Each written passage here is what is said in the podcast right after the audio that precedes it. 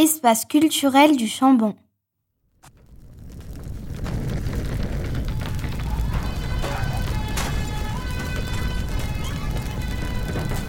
L'espace culturel Chambon, ça je le sais. Avant, il y avait la bibliothèque. Bah oui, il a été construit en 1993, après l'incendie qu'il a détruite. Et en face, les deux tours qu'on aperçoit, elles sont médiévales ou pas? Et non, elles datent de 1943. C'était pour marquer l'accès à un jardin rue Andro. En 1935, le domaine est vendu en deux parties. L'une à une société pharmaceutique, l'autre à Paul Baudecroux. Ce dernier achète donc les sources de QC afin de créer un établissement thermal. Mais ses projets sont stoppés par la guerre.